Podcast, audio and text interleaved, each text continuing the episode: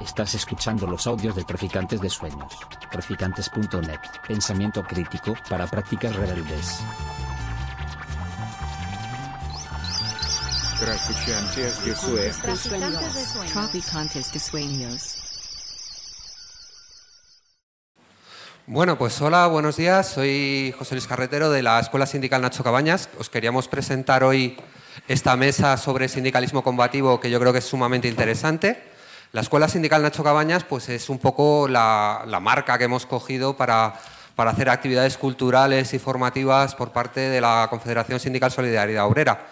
Eh, pretendemos con ello recordar a nuestro secretario general fallecido hace ya unos años, eh, Ignacio Cabañas, eh, militante de Solidaridad Obrera y trabajador del Metro de Madrid. Eh, hoy tenemos con nosotros para, hablar del sindicalismo combativo a tres compañeras que yo creo que van a hacer una charla sumamente interesante. Eh, tenemos a Chechu Blasco, que es compañera de, la Confederación General del Trabajo, de CGT, eh, trabajadora de correos, que sigue participando en la negociación colectiva en su sector y que bueno, pues sigue, es una militante activa del sindicato. Tenemos a Ana Sigüenza, eh, exsecretaria general de la Confederación Nacional del Trabajo, de CNT. Yo creo que todos y todas lo conocemos, la conocemos aquí de toda la vida, de la militancia, de, la participación en manifestaciones, en, convocatorias de todo tipo, etcétera, etcétera. Y tenemos a Ruth Sánchez, compañera de Solidaridad Obrera, eh, militante del Comité Confederal de la organización y trabajadora de la Casa del Libro eh, que también ha estado muy implicada en la negociación colectiva en, eh, allí en su, en su, librería en concreto. Eh, pues nada más, os voy a dejar con ellas.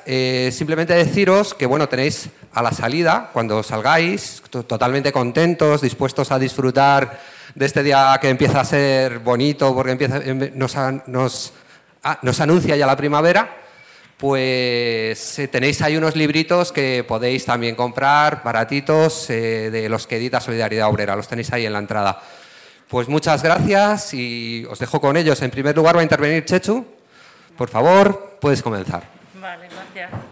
Que, ¿Con micro? Hola, hola. Bueno, no sé, yo casi prefiero hablar así, si se me oye, a viva voz. Por ahí detrás. ¿Se me oye bien?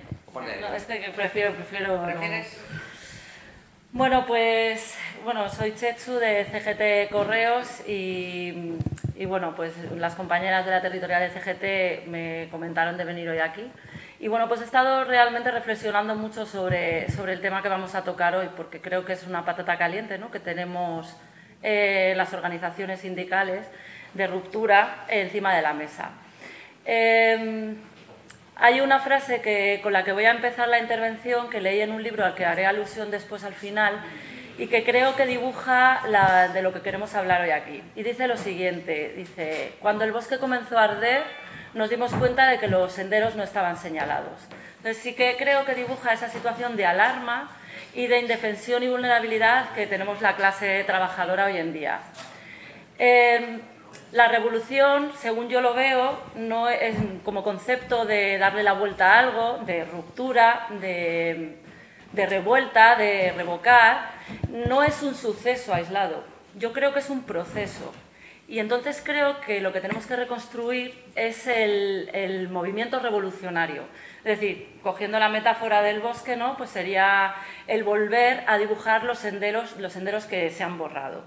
Pero ¿en qué situación nos encontramos de la conversación en lo que atañe al sindicalismo de transformación, ¿no? al sindicalismo de ruptura, para poder encarar las necesidades de la clase trabajadora, de la, población trabajadora? Pues haciendo reflexión y de verdad con humildad, porque claro, estamos todos metidos en, y todas metidas en, esta, en este trabajo, me doy cuenta que el sindicalismo de ruptura estamos en una situación de marginalidad dentro del sistema porque de alguna manera hemos interiorizado y hemos hecho nuestro y nos hemos quedado a vivir en el papel de eterno minoritario y en el papel de eterno derrotado, por lo tanto, que sí, que el desprestigio de las centrales mayoritarias, que la propaganda invasiva que tenemos del sistema para hacernos olvidar nuestra identidad de clase, eh, nos ha llevado como una especie de deriva donde nuestro triunfo es sobrevivir Y nos hemos quedado con ese papel de somos supervivientes, seguimos aquí, seguimos siendo la china en el zapato, pero no nos estamos dando cuenta que eso nos hace renunciar de forma automática a un proceso real de transformación, porque no tenemos esa capacidad. Si he seguido reflexionando sobre esto y me voy al papel, a las fórmulas sindicales que tenemos, como los procesos de movilización, y también me doy cuenta que los procesos de movilización que tenemos eh, se basan en un apoyo significativo muy pequeño. Con lo cual hace que los sospechosos y sospechosas habituales, vamos, los delegados y las delegadas, apoyados en una militancia muy pequeña, construyamos así y, visibilicemos los conflictos. Pero eso consigue que los conflictos se abarquen desde, desde arriba, se, se trabajen desde arriba, desde una pequeña cúpula. Y esto es peligroso porque en caso de, por ejemplo, de derrota, genera un desgaste muy intenso y preocupante de las personas que protagonizan estas acciones, estas, estas acciones de movilización, y luego, por otro lado, genera una desconfianza en las plantillas que siguen estas movilizaciones. Y en caso de éxito, lo que nos encontramos es una negociación con las empresas donde al final los acuerdos los tienen que realizar las propias empresas. Ahí no entramos nosotros ni nosotras. Y si no lo realizan, volveríamos a empezar otra vez el proceso de movilización. Así que nos encontramos en que nuestras fórmulas sindicales son unas fórmulas de desgaste, donde se tiene que invertir muchísimo, muchísima energía y donde es como una especie de bengala. Es muy brillante, muy caliente, pero muy efímera.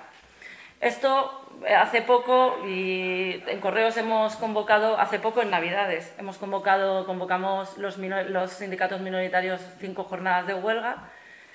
Y en la primera jornada de huelga, que fue la más secundada, a nivel estatal se, tuvo un 6% de, de, seguimiento, en Madrid un poco más, un 12%, y el resto de las jornadas no se llegó a un 3%.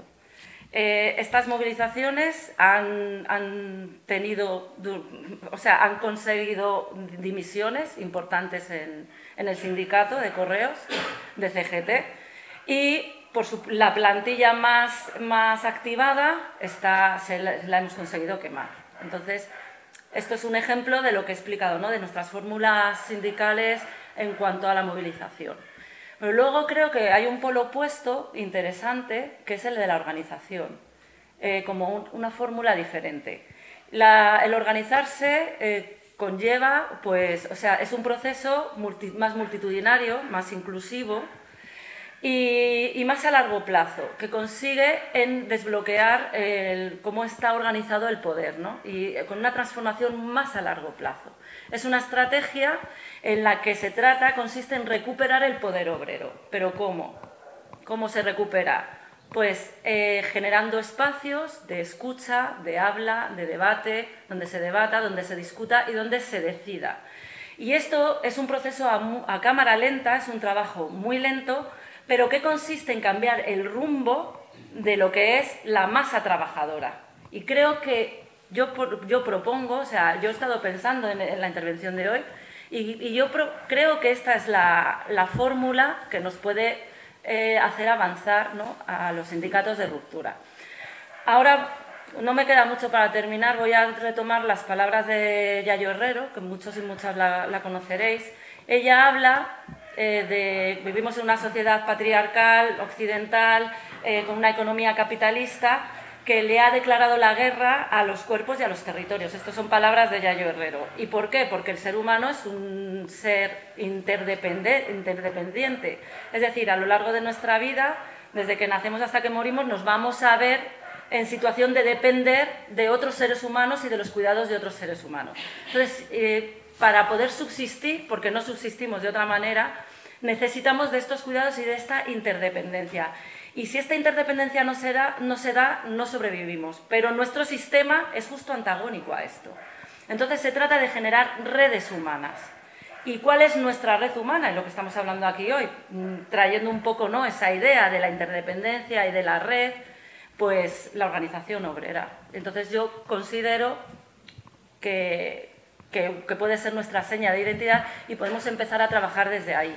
Es un trabajo muy difícil, es muy a largo plazo. Ahí las personas más activistas y más protagonistas en las organizaciones sindicales de ruptura tenemos un papel más protagonista porque tendremos que empezar a generar y a crear espacios de escucha, espacios pedagógicos, espacios de debate para generar pequeñas fisuras en el sistema, pequeñitas fisuras en el sistema.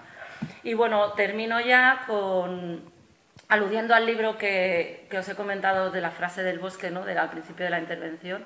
Es un libro que se llama Nuevo Sindicalismo y es una recopilación de textos y datos de un blog británico que se llama New Syndicalism, que precisamente trabajan en esta línea, en la línea del encuentro y del intercambio, de la interrelación y de la interdependencia a nivel sindical, a nivel obrero, a nivel trabajadores y trabajadoras.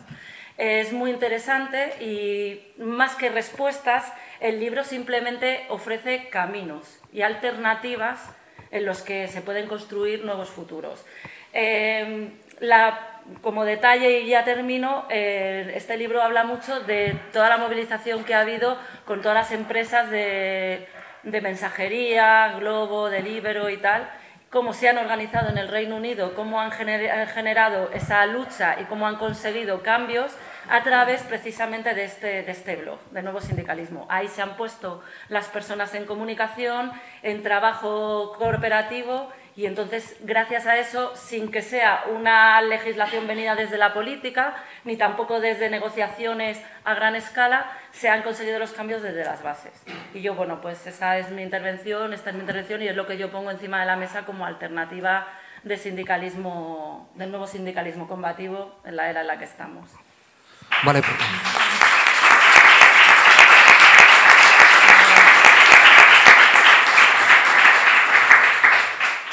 Hola, yo solo quería deciros que estaba también invitada Teresa Rodríguez de Alternativa Sindical de Clase, pero que finalmente no ha podido venir por, motivos de salud. Entonces, pues mm, lo siento mucho. Están las compañeras, que yo creo que es bastante ya.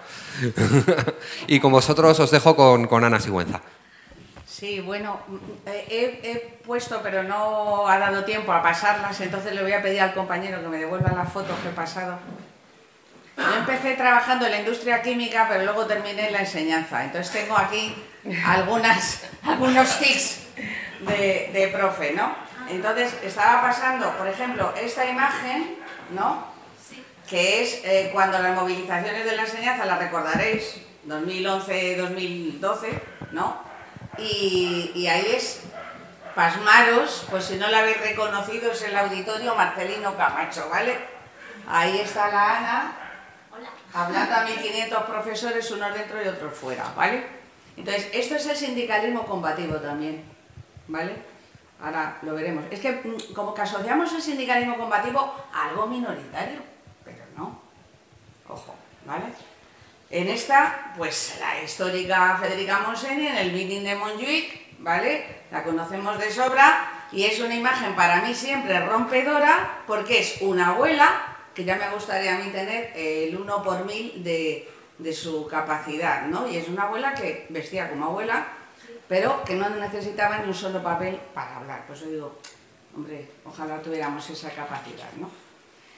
Aquí eh, os pasaba también estas imágenes que están Emma Goldman y otras compañeras, ¿no? Como Lucía Sánchez Aurnil, etcétera, porque esto también es el sindicalismo combativo y alternativo, ¿vale? lo que entronca, lo que siempre ha entroncado el, sindicalismo revolucionario, por ejemplo en Estados Unidos, del que procedía, bueno, viaje de ida y vuelta de Europa a Estados Unidos y de Estados Unidos venimos a la revolución social en España. Pero si vemos las imágenes, ahora son una referencia, esas compañeras, muy del siglo pasado, son una referencia para las compañeras actuales, ¿no? A veces las cosas son permanentes. Esta imagen, que la, tiene, la tenemos mucho cariño, ¿no? porque fue la gran movilización, la gran huelga, hicimos aquella pancarta, todo nos quedó estupendo y bonito.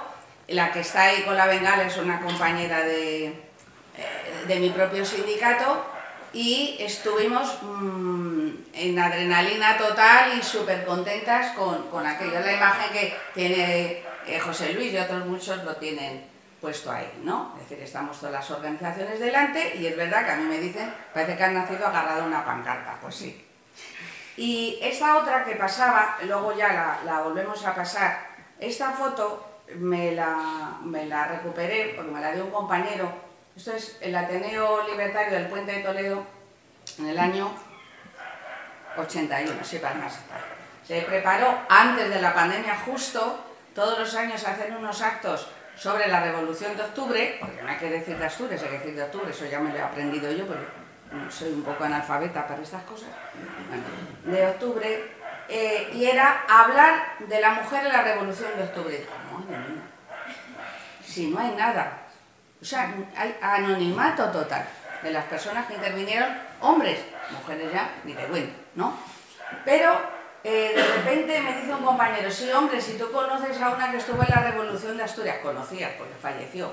Así que de jovencitos estuvimos en el Ateneo Libertario del Puente de Toledo y todos estos amables ancianitos y gente convencional que están aquí eran revolucionarios, decididos, casi terroristas que diríamos ahora, ¿no? Porque aquí está la compañera Juana que participó en la Revolución de Asturias y llevaba en una cesta dinamita, no sabemos para qué era, si era para fuegos artificiales o para qué. Entonces esa imagen la pasé aquel día, que ya luego después vino el confinamiento y tal, en aquel octubre, para también tratar un poco de desmitificar. A mí me gusta mucho desmitificar. Porque siempre que se habla del sindicalismo, yo por lo menos he tenido este problema siempre, eh, te imaginas a un tío con una camisa de cuadros de franela, que le sale el pelo por aquí, ¿no? Me dice, me cago en Dios, colmo de hombre. Entonces ahora llegas tú y tienes tono monjil y esto, y ya la cosa perderás. La cosa perderás. Cuando voy a contar una pequeña anécdota, cuando me estaban convenciendo o liando para ser secretaria general, que no sé cómo me liaron, pero bueno, fue así. Eh, dije, vale, ya me iban convenciendo paso a paso, pero tú me dije, pero no doy mítines, ¿eh? Claro, los secretarios generales tienen que dar mítines y yo no valgo para dar un mítin. Vale, vale, sí, sí, sí, sí. Eh, para explicaros lo que es el sindicalismo en realidad, ¿no? Es lo que os quiero decir. Vale, pues no iba a dar mítines a la primera de cambio, estamos en una campaña contra la reforma laboral, nos matan un compañero, el compañero Emilio Mejía, Muchos recordaréis todo aquello, se hace una gran manifestación en Madrid. Tienes que participar en el meeting porque participa la secretaria general, ¿vale? Pero hablo yo la primera porque si es como si al dúo dinámico le ponen detrás de los Rolling Stones, pues queda fatal, ¿no? Si el compañero que sabe mejor los mítines, detrás. Pues cogen en la Puerta del Sol, cuando me voy a subir, en una cosa muy precaria, una silla de, de tijera, tal que cual, me hacen así los compañeros y dice, no, no, soy nuestro compañero porque tú tendrías que cerrar el meeting. Me fueron como liando todo el rato, ¿no? Y de repente me veo hablando delante de 3.000, 4.000 personas con, con helicópteros constantemente volando con mucha tensión. Mm, yo te, me temblaban las piernas, ta, ta, ta, y yo no sé lo que dije, pero la gente lloró. Luego me dicen, hemos llorado, qué cabrona, Uf, lo que has dicho. Pues efectivamente, eh, lo que yo venía a decir es que el, sindicalismo, vengo a hablar de los sentimientos, vengo a hablar de la fe. Podríamos tener hojas y hojas ¿no? de qué consiste el sindicalismo revolucionario, de cuáles son los parámetros, de cuál es la historia del sindicalismo revolucionario. Eso no vale absolutamente para nada, salvo para recordar a algunas personas que creen que han inventado la pólvora, que eso ya está más que inventado, y algunos caminos que se exploran no sirven absolutamente para nada o sabemos a dónde llegan. Solamente para eso. Pero aquí que estamos en familia, entre compañeros y compañeras, me imagino, vamos a hablar de otra cosa. Vamos a hablar de lo siguiente, ¿no? De nuestra cultura. De que el, el sindicalismo combativo es una idea que lleva 200, 300 años, o a lo mejor desde que el mundo es mundo dicho con otras palabras, ¿vale? Que no, no con esas, ¿no? Y el sindicalismo no lo adoptas, porque es como una religión. Yo he adoptado la religión del sindicalismo revolucionario, en concreto del anarcosindicalismo, ¿no? Y no lo adoptas por una racionalidad, lo adoptas por un sentimiento, por una fe inquebrantable en todo esto que estaba diciendo la compañera antes, Tú puedes leer un libro ah, qué bien está, qué bonito está escrito, qué razón tiene Abad de Santillán o el otro, Maroto, el de la moto. Pero tú no haces una huelga y te tiras y vas a un piquete o vas a una manifestación porque has leído un libro muy bonito de alguien. Tú te tiras a una manifestación, a un piquete, porque estás en sentimiento, estás en compasión, estás padeciendo lo mismo que otra persona, que dice la palabra. Y la palabra compañero, compani, es compartir el pan. Y cuando tú tienes el sentimiento de que esta es tu compañera, de que formamos parte del mismo grupo y que nuestros destinos están unidos y que no vamos a ningún lado solas, eso es el sindicalismo combativo. Es una idea muy potente, pero una idea que si la racionalizamos pierde toda la, toda la efectividad. Cuando hacemos, para hacer un esfuerzo nosotros no lo hacemos desde el razonamiento, lo hacemos vulgarmente desde el corazón, aunque en realidad el corazón no es, es la cabeza, pero es otra parte de la cabeza diferente de lo que es la corteza cerebral. Entonces, desde el sentimiento, el sindicalismo combativo no va a terminar. Puede tener horas más altas, horas más bajas, pero no, no puede terminar. Es esa sensación que te tira a la calle, que te, hace mostrar solidaridad con alguien, que te hace dudar de las palabras de los políticos, que te hace dudar de las palabras de, los, de las burocracias sindicales que estamos acostumbradas. ¿no? Entonces, ese sentimiento es el que inspira un sindicalismo alternativo, combativo. Es que no hay otro. O sea, es que el otro no es un verdadero sindicalismo, pero también tenemos que combatir otra idea, ¿no? Eh, cuando yo era joven había el movimiento, bueno, y ahora también, que no soy tan joven, había el movimiento contra las nucleares, eh, contra el servicio militar, que no contra el militarismo, había, matices, ¿no? Por la cuestión de conciencia, había diferentes momentos. También era un momento de explosión sexual, de camas redondas, cosas de estas. En mi época había estas cosas, ¿no? No sé si ahora, pero vamos, entonces sí había este tipo de cosas, ¿no? Entonces el sindicalismo ya entonces, ya entonces era una cosa como que no era moderna. Eh, tú hacías el otoño libertario, hacías un montón de actividades, el día que tocaba explicar el sindicalismo, el anarcosindicalismo, ese día no venía nadie. Explicabas cosas de presos, cosas de tal, cosas de las nucleares, se llenaba todo. Aunque fuera poesía, se llenaba pero si hablabas de sindicalismo no venía. Es una idea que parece que no vende, que no es moderna, que está eh, trasnochada, que está desfasada. Pero cuando a la gente le ocurre algo, ¿sabes dónde va, no? Al sindicato. Y tiene que haber alguien, servicio de guardia, ¿no? En nuestros locales sindicales, que atiendan a la persona cuando le pasa algo.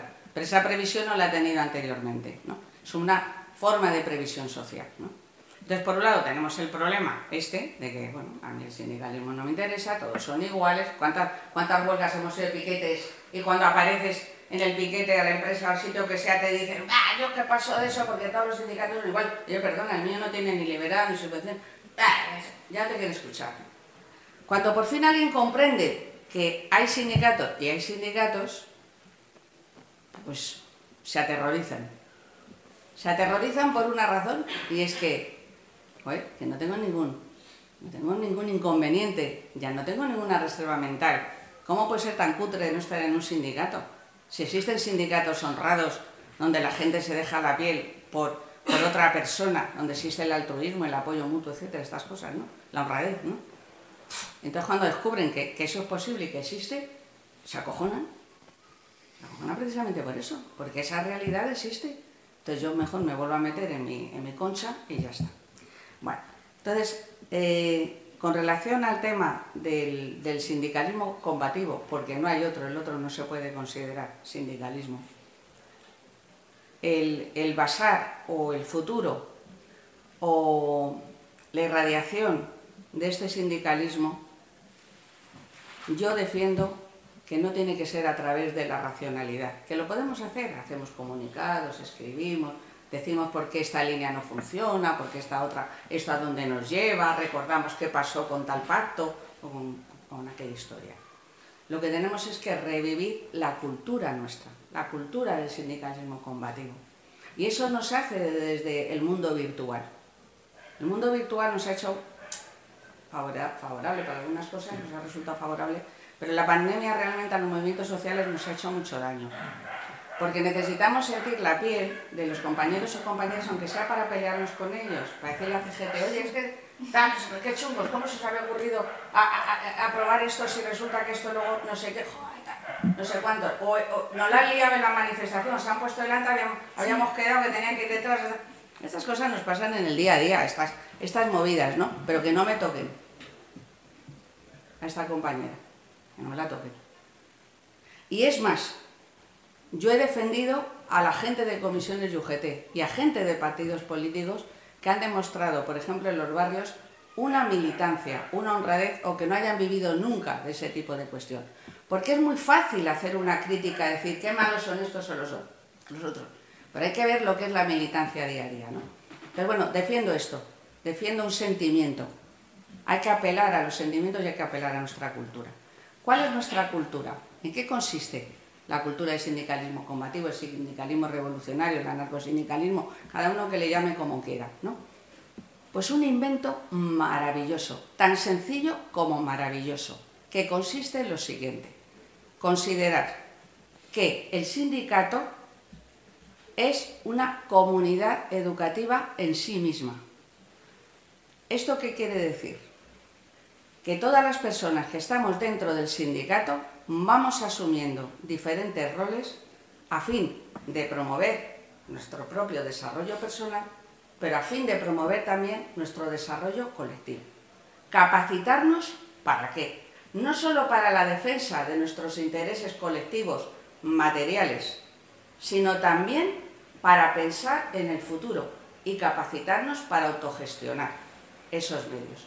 Es decir, esa vida sacrificada de la militancia en la cual yo cuando me he reunido en la Soli, tienen ahí todas las pancartas que han hecho con pintura, con spray, que luego se les va cayendo, se les va cuarteando y se les va cayendo harina. Si veis mi sindicato exactamente lo mismo, me imagino que TGT exactamente igual, hasta que tenemos el lujo de que te lo hacen en, en, una imprenta, cuando ya son movidas grandes, y entonces guarda esa pancarta como oro en paño la Soli, la guarda la CNT o la guarda la CGT y la sacamos, le quitamos el polvo, vamos a sacar la del bloque eh, feminista y tal, combativo. Vamos a sacarla de la sanidad. Las tenemos a igualdad, pero las normales que hacemos son un poco cutres, ¿no? Vale.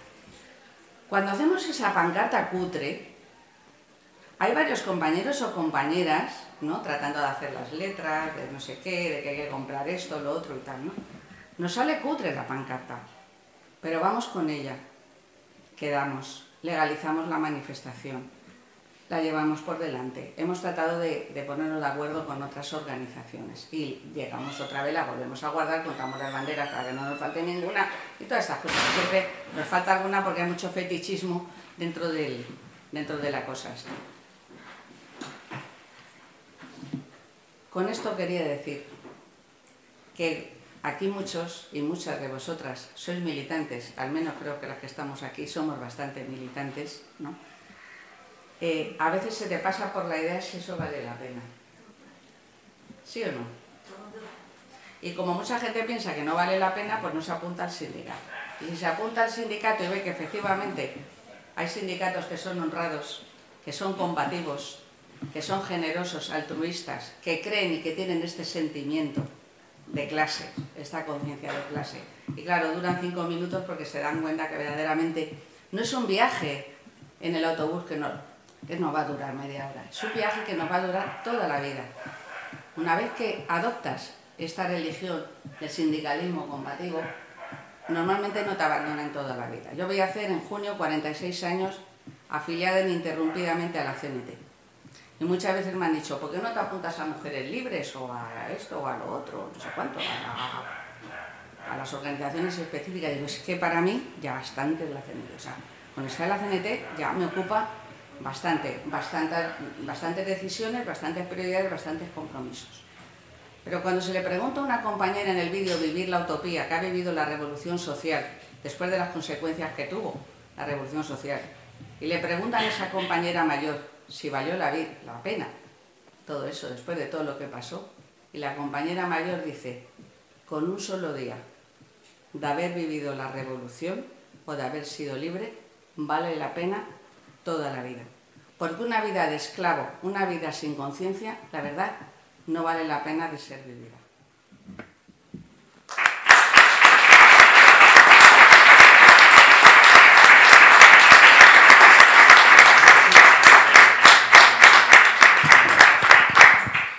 Bueno, pues ahora va a intervenir Ruth Sánchez de Solidaridad Obrera. Tengo muy poca voz, ¿me oís así o me, me engancho? Hola. Eh, bueno, muchas gracias a las dos. Eh, muchas gracias a todas vosotras por venir. Es que tengo la voz muy aguda. Acércatelo. Hola. Bueno, yo no me quiero repetir, así que mm, quiero hablar también de que los sindicatos, los sindicatos combativos, existimos porque existe el trabajo. Es verdad que cuando militamos en sindicatos ocupamos nuestro tiempo y mucho de ese tiempo lo dedicamos a darnos ánimos a nosotras mismas, a decir vamos a continuar, pero el, el, no militar en el sindicato, el no reflexionar sobre nuestra propia vida en el trabajo también es bastante humillante. También ocupa mucho de nuestro tiempo el saber que hay algo que no va bien y por fin darte cuenta de que eso que no va bien no es culpa tuya y que hay una manera de resolverlo y esa manera solamente puede ser colectiva, porque colectivamente es como nos están oprimiendo. ¿no? Entonces, bueno, eh, lo ideal sería hacerle entender a todas nuestras compas, con trabajo sin él, porque a veces no tener trabajo también es objeto del sindicato, que eh, hay que luchar por unas condiciones mejores de vida que no tienen por qué coincidir. Y aquí quiero enlazar con, las mujeres de las que tú hablabas, o los sindicalistas de los que tú hablabas de hace 100 y 200 años, que no tiene que coincidir con la socialdemocracia. Este es el primer eh, dilema que yo quería eh, traeros a todas hoy.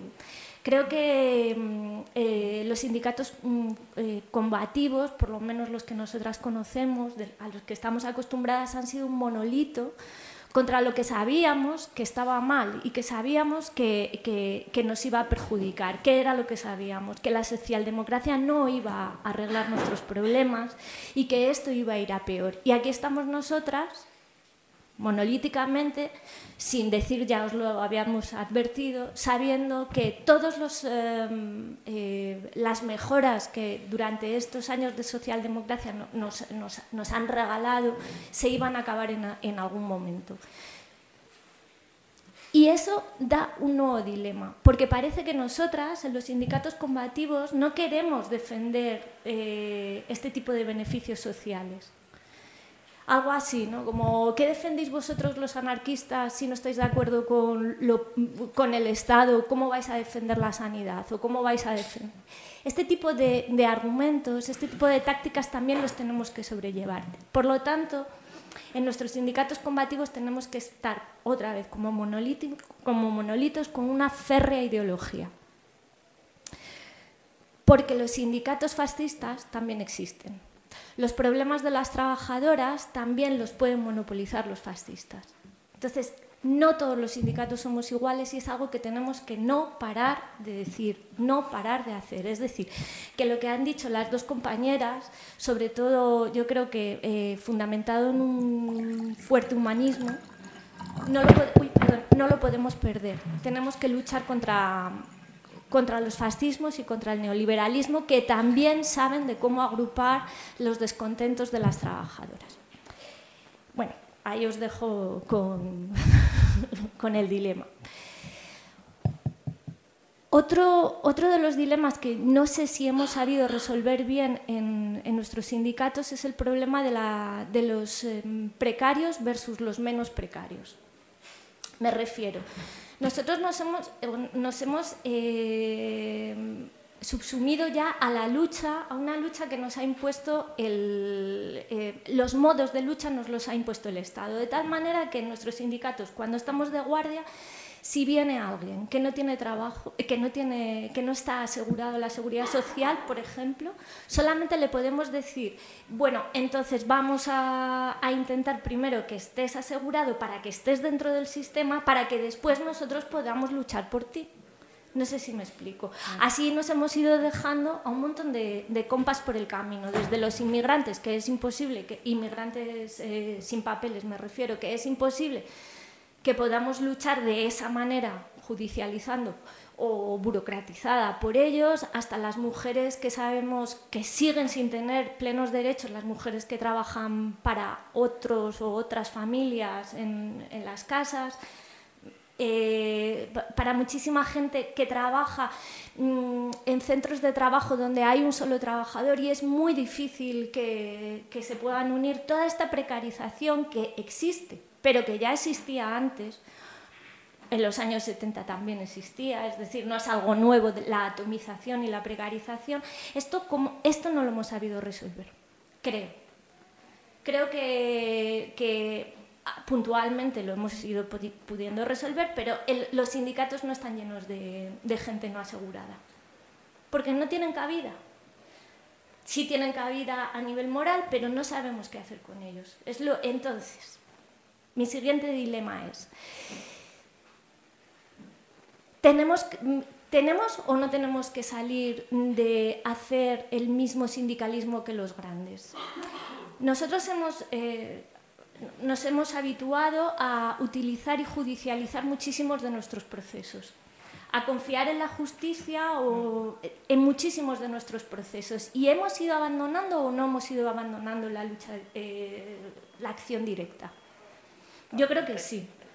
Y yo creo que este es buen momento para que nos lo replanteemos entre todas nosotras y seamos conscientes de que podemos volver a, tomar la acción directa porque la precarización también de los que están asegurados, de los que tienen trabajos legales, etcétera, es tan grande que sabemos que los convenios no lo van a arreglar, nuestros abogados o abogadas no lo van a arreglar, ni Cristo que lo fundó, perdón. Entonces tenemos que, eh, tenemos que aprovechar esta coyuntura de precarización para entender que tenemos que luchar de otra manera porque si nosotros partíamos de la base de que estábamos en contra del sistema y de que tenemos clarísimo que el sistema no nos va a proporcionar nada, cuanto antes nos demos cuenta de que tenemos que luchar de otra manera, mucho mejor para todas nosotras. Ahí lo dejo para que debatamos después. Eh,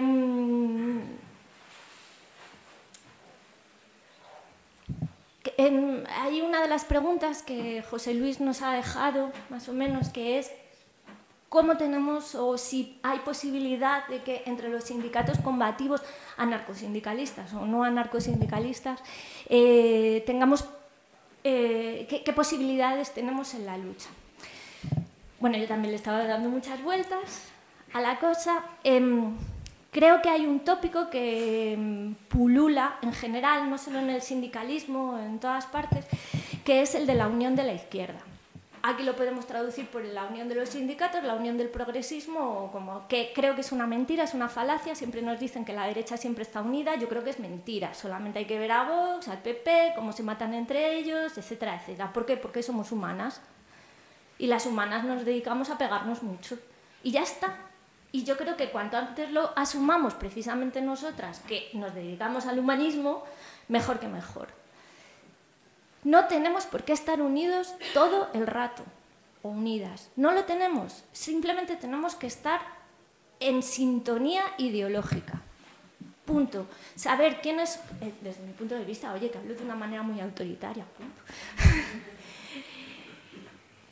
en sintonía ideológica, saber quiénes son nuestras aliadas, saber quiénes no. Ya está. Y en los momentos puntuales, no, salir juntas, pero en los momentos puntuales no importa, no importa que haya muchos sindicatos, no importa que haya muchas maneras de hacer sindicalismo, lo que importa es que sepamos a quién acudir en caso de necesidad. La necesidad normalmente suele ser la movilización en la calle, las huelgas, la lucha contra las empresas, contra el Estado o contra... contra... Nos van... Claro que nosotras hemos ido en manifestaciones con los de comisiones, por ejemplo, claro que apoyaríamos a las compas de comisiones, pero si hubiera mm, algo muy, muy, muy... eh, sabemos que las de comisiones no son nuestras aliadas. Sabemos que las empresas la mayoría de las veces el, sindicat- el sindicalismo mm, estatalizado no son nuestras compañeras. Por eso simplemente saber quiénes son nuestras aliadas, creo que nosotras además lo tenemos bastante claro, y unirnos cuando en eso consiste la táctica la estrategia, en unirnos cuando sea necesario y no andarnos dándonos de cabezones, eh, de cabezazos, eh, quejándonos siempre de la, de la desunión de la, de la izquierda del, del sindicalismo. Estamos unidas, punto, cuando, cuando, cuando tengamos que estarlo. Esa es otro de los...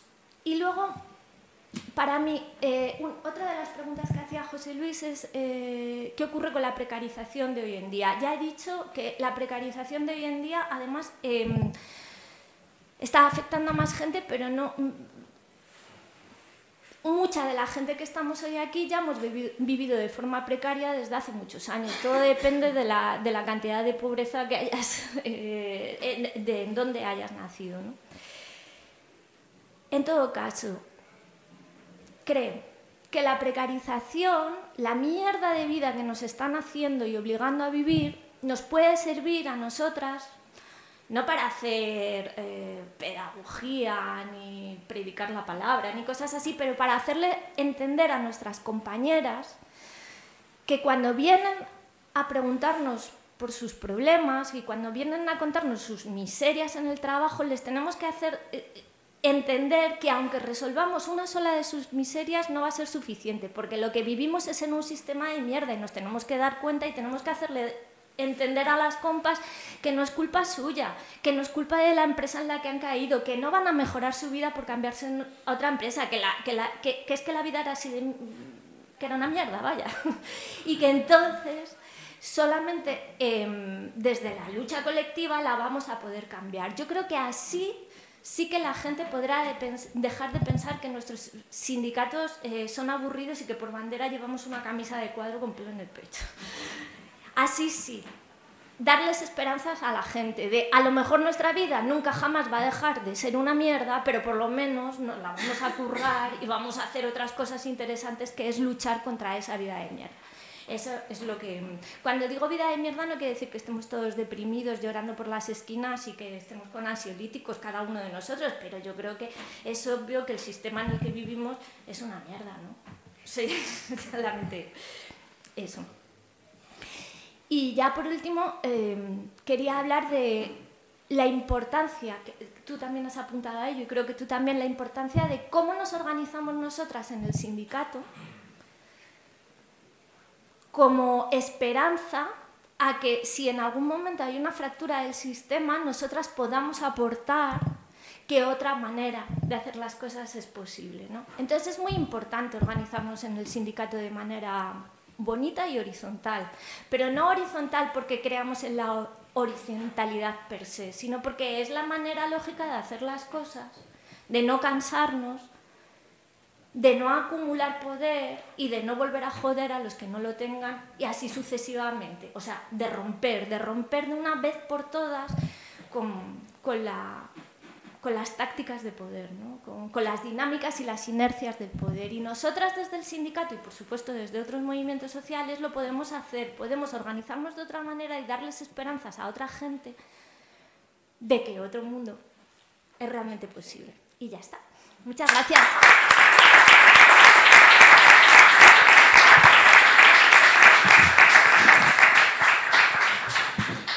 Bueno, pues abrimos un turno de palabras, cogemos mm, tres o cuatro intervenciones que contesten y luego otras tres o cuatro y no sé si dará tiempo a más. ¿Vale? ¿Quién quiere eh, romper el hielo? Venga, Manuel.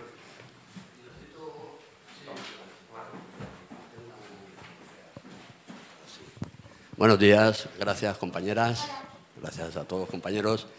Eh, yo hay una cosa, voy a apuntar solo una cosita. Mm, Se ha hablado, yo creo, mm, de todos los temas que tenemos todos en la cabeza, que hemos tenido durante muchos años, los, que, más veteranos, los que llevamos muchos, muchos años ya en la, en la brega. pues tenemos todos en la cabeza de una manera. Pero yo hay una cosa ya al final de mi, yo me prejubilo este año, ya lo dejo con 62 y, y casi 63 tacos.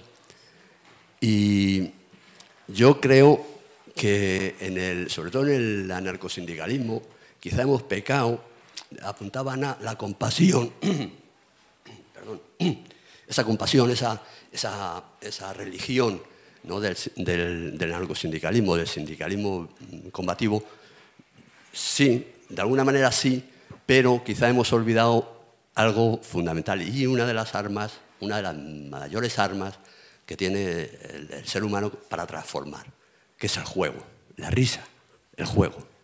Eso ahora hay por ahí, por la FAR, ¿no? Y su famoso, su famosa ahorita del de, el derecho a la pereza, aquella historia, la pereza, el juego, el tiempo, no tanto el ocio, que es una industria, ¿no? así la llaman, la industria del ocio, sino eso, el no hacer, el no hacer o el compartir, el tiempo para compartir. Más que ese, esa, ese misticismo casi que en muchas ocasiones hemos, en muchas fases, en las diferentes organizaciones eh, anarcosindicales, parece que es lo que también ha calado entre los compañeros trabajadores, entre los trabajadores de nuestras empresas y trabajadoras que nos veían casi como pues, los puristas, los radicales, siempre nos han tachado de todo lo, casi casi como mártires éramos, ¿no?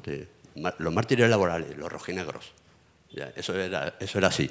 Quizá porque hemos perdido también en muchos años de, batallas y de guerras internas que pues, nos, han, llevado donde no deberíamos estar, eh, hemos perdido esa, capacidad que teníamos de pasarlo bien de alegrarnos, de salir al campo, de hacer, encuentros y, holgar, ¿no? Holgar, que es la palabra, holgar, holgar por, por, no decir, por no decir eh, eh, otra, otra cosa que, en fin, divagaciones. Bueno, pues era solo eso. Creo que la risa y el juego son herramientas que debemos recuperar y en el ámbito de nuestras empresas, de nuestros, de nuestros trabajos, eh, utilizar más a menudo.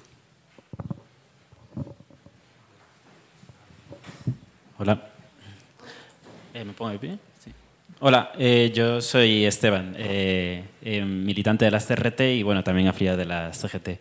Nada, lo primero felicitar a los compañeros por, el, por, por organizar el debate, que me pareció muy, me pareció muy necesario y muy interesante todas las intervenciones, especialmente la intervención de, la última compañera, que me pareció, lo digo sinceramente, me pareció muy, muy reflexiva a la hora de abrir, de abrir debates y de pensar, y de pensar las, las principales cuestiones de, de, los que, de los que estamos involucrados con, con, el, con el sindicalismo combativo.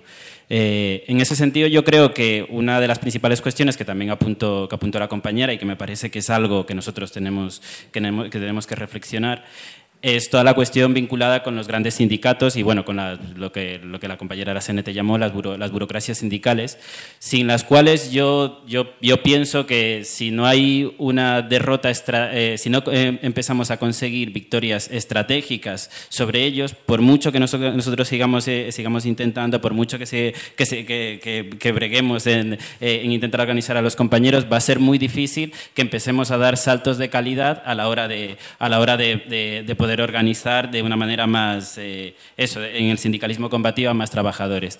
En ese sentido, yo creo que incluso hace falta una, eh, una autocrítica incluso de, de, cuáles son los métodos que se, han, que, se, que, que se, han, ido siguiendo en todos estos años, que yo creo que ha habido mucha crítica a todos estos sindicatos, lo cual es necesario, pero yo creo que, que también hace falta, hace, hace, falta, hace falta ver de que en los momentos en donde, en donde, hay, en donde hay luchas, en donde, hay, en donde, en donde, se, en donde se organizan grandes acciones de la, de la clase trabajadora, yo creo que también hay una necesidad de hacerles exigencias, porque la crítica y demás a los, gran, a los, grandes, a los grandes sindicatos creo que pueden convencer a una parte minoritaria de la, de la clase trabajadora, pero la exigencia de, de, y, la, y, la, y, la, y, la y, la, capacidad de poder de, de, de desnuda, desnudar la, el papel que juegan estos sindicatos sobre, el, sobre, la, sobre, el, sobre la lucha creo que podría convencer a muchos más trabajadores. Esto evidentemente solo se puede dar cuando hay situaciones excepcionales en donde hay grandes luchas, en donde, en, en donde, en donde, se, puede, en donde se puede mostrar el papel que juegan esto, estos sindicatos y en otros momentos es más propagandístico, que eso es lo que, lo que, lo que, lo que hacemos. Yo me refiero en concreto a, a, a procesos como por ejemplo la huelga de Cádiz o las grandes huelgas del metal que, también, ha habido, que también ha habido en el norte, en donde yo creo que eh, se tendría que haber hecho una no solo una crítica a comisiones obreras y UGT, sino también una exigencia de que tienen que ponerse a la lucha, de llevar esto a los, al, al resto de trabajos y demás. Y luego la otra reflexión que también me ha, parecido interesante, que es en relación a todos los trabajadores, a todo al sector precario, que creo que en eso hay una gran reflexión por parte del sindicalismo combativo, de que es, seguramente es la, gran, la base social sobre la que se va a poder eh, reconquistar una reorganización del movimiento, del movimiento obrero, pero no, no podemos, no, no, no acabamos de encontrar cuál es la, la clave con la que nosotros podemos, eh, lo, que podemos lograr eso. Yo creo que en ese sentido, también vinculado en cierta medida a lo, a, lo, a lo, anterior, yo creo que sí que muchos trabajadores que a lo mejor eh, tienen una fuerte conciencia de clase no entienden la división que hay dentro del sindicalismo combativo. O sea, lo que dice la compañera, en ese, en ese sentido yo no, no, no puedo estar de acuerdo. O sea, me parece que si hubiera una gran organización del sindicalismo, del sindicalismo eh, combativo en la que se pudieran expresar la divergencia de opiniones, creo que podría ser un, un gran foco de, más atractivo para muchos trabajadores que tienen conciencia de clase, pero que no se acaban de apuntar al sindicalismo combativo porque ven de que, de que no termina de ser útil. Nada más con esto. Última palabra que tomamos y una ronda con vosotras y, volvemos a tomar palabras. Bueno, eh, lo que se ha dicho, bueno, pues en, general me parece bien, pero creo que lo que ha dicho la compañera de la CGT del tema de escucha y debate. Y creo que estamos en un momento que sería fundamental que hubiera reuniones de escuchar y de debatir. Porque mm, yo tengo como una herida ¿eh? en el tema de que felicidades a las tres como mujeres. ¿eh? Me alegro mucho que estéis ahí, las tres. Eh, cuando fue secretaria general, eh, fue la primera secretaria general del sindicato nacional, a nivel nacional. Fuiste tú. Fuiste tú. Bueno, entonces yo creo que es fundamental el tema del debate y de la escucha, porque creo que hemos perdido no lo sé. Eh, el lema fundamental que hemos tenido los sindicatos eh, anarcosindicalistas, que es unión, acción y autogestión. No reprocho en absoluto pues, la división que hoy día, por lo menos que se puede ver desde el exterior y desde el interior, ¿eh? la división que hay. Claro, hemos tenido un ejemplo hace muy poco con las manifestaciones feministas pues que hasta ahora había sido un bloque bastante unitario. No había como tales organizaciones diferentes. Se ha perdido, todos lo sabemos, que las manifestaciones pues, ha sido bastante menos que lo que ha sido otros años. Creo que lo de eh, dentro del, del sindicato anarcosindicalista se tiene que haber las diferentes opiniones que tenga que haber pero siempre que sean, o sea, que las acojamos, cosa que para mí creo que cuando en el quinto congreso se dio la división en la CNT, es que las diferentes opiniones que había no se acogieron. Entonces, no se puede culpar a nadie de decir, bueno, es que estamos divididos y la culpa es que os habéis dividido vosotras. No, no, no, no. La culpa de la división ¿eh? es conjunta, es igual. ¿Eh? ¿Cómo se podría solucionar eso? Bueno, primeramente yo creo que con la escucha y con el debate ¿eh? y hablando. Eh, a nivel político, ahora entre Podemos y, el de Sumar, está dice, bueno, si estamos de acuerdo en el 90%, pues tenemos que ir unidos. Bueno, yo creo que sí, el sindicalismo combativo va unido en determinadas luchas, pero al fin y al cabo la gente de fuera los ve desunidos. Dice, bueno, me afilio a, la SOLE. ¿Y por qué a la SOLE y no a la CGT? ¿O por qué no a la CNT? ¿O por qué me voy a afiliar a la CNT y no a la CGT? Pueden tener sus motivos, pero no sé cómo, eh, eh, si lo expreso bien, pero para mí es fundamental el lema que se tenía, unión, acción y autogestión. Y creo que estamos olvidando ese lema fundamental, ¿eh? lo estamos olvidando, por, por cuestiones que se pueden considerar por algunos compañeros seguro que como fundamentales, ¿eh? para mí no, porque creo que se puede dar dentro de, de la unión organizativa, no solamente de lucha, se puede tener las divergencias que puede haber en estos momentos entre las tres representantes de, de, los sindicatos combativos. ¿Cómo se puede tener eso? Bueno, pues sería para hablarlo. Para mí está muy claro. Primero hay que escucharlo y después dar autonomía a los sindicatos. La CNT es, los sindicatos son autónomos y me imagino que en la PGT no lo conozco, pero supongo que también, y en la SORI, pues supongo que también.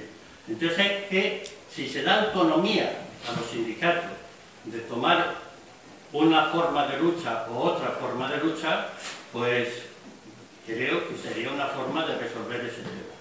Eh, lo que has mencionado de, del libro, del nuevo sindicalismo, yo lo he leído, me parece fundamental.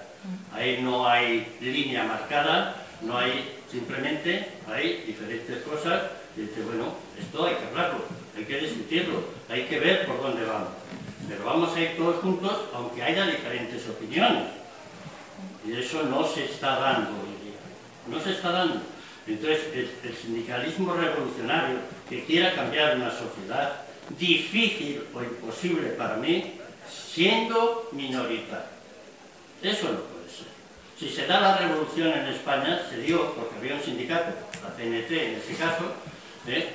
Eh, estaba la OGT también, pero fundamentalmente la CNT porque tenía 200.000, 300.000 afiliados capaz de organizar una revolución. Desde la minoría no se puede, por mucha razón que se tenga. Es que somos los que tenemos razón. Pues mira, no. Creo que habéis comentado alguna de algunos compañeros que dicen, bueno, ¿para qué voy a estar en un sindicato? ¿Me merece la pena estarme rompiendo la cabeza para conseguir que una migaja? Hombre, quiero algo más. Necesitamos algo más. Estamos en un momento del sistema capitalista a nivel mundial que no lo sé, pero se puede caer en cualquier momento. Ya en el 2008 estuvo a punto de caerse, a punto. Incluso salía uno de la patronal diciendo que había que hacer un, paréntesis dentro del capitalismo y que se hiciera cargo los estados para salir de la crisis. Eso se dijo en la televisión por parte del capital. ¿Eh?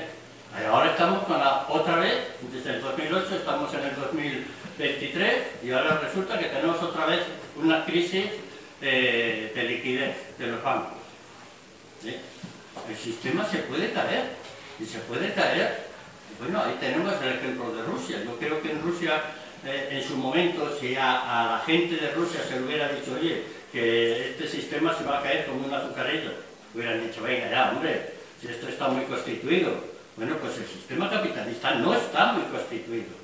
Si se cae, ¿somos capaces de hacer una organización de la sociedad revolucionaria?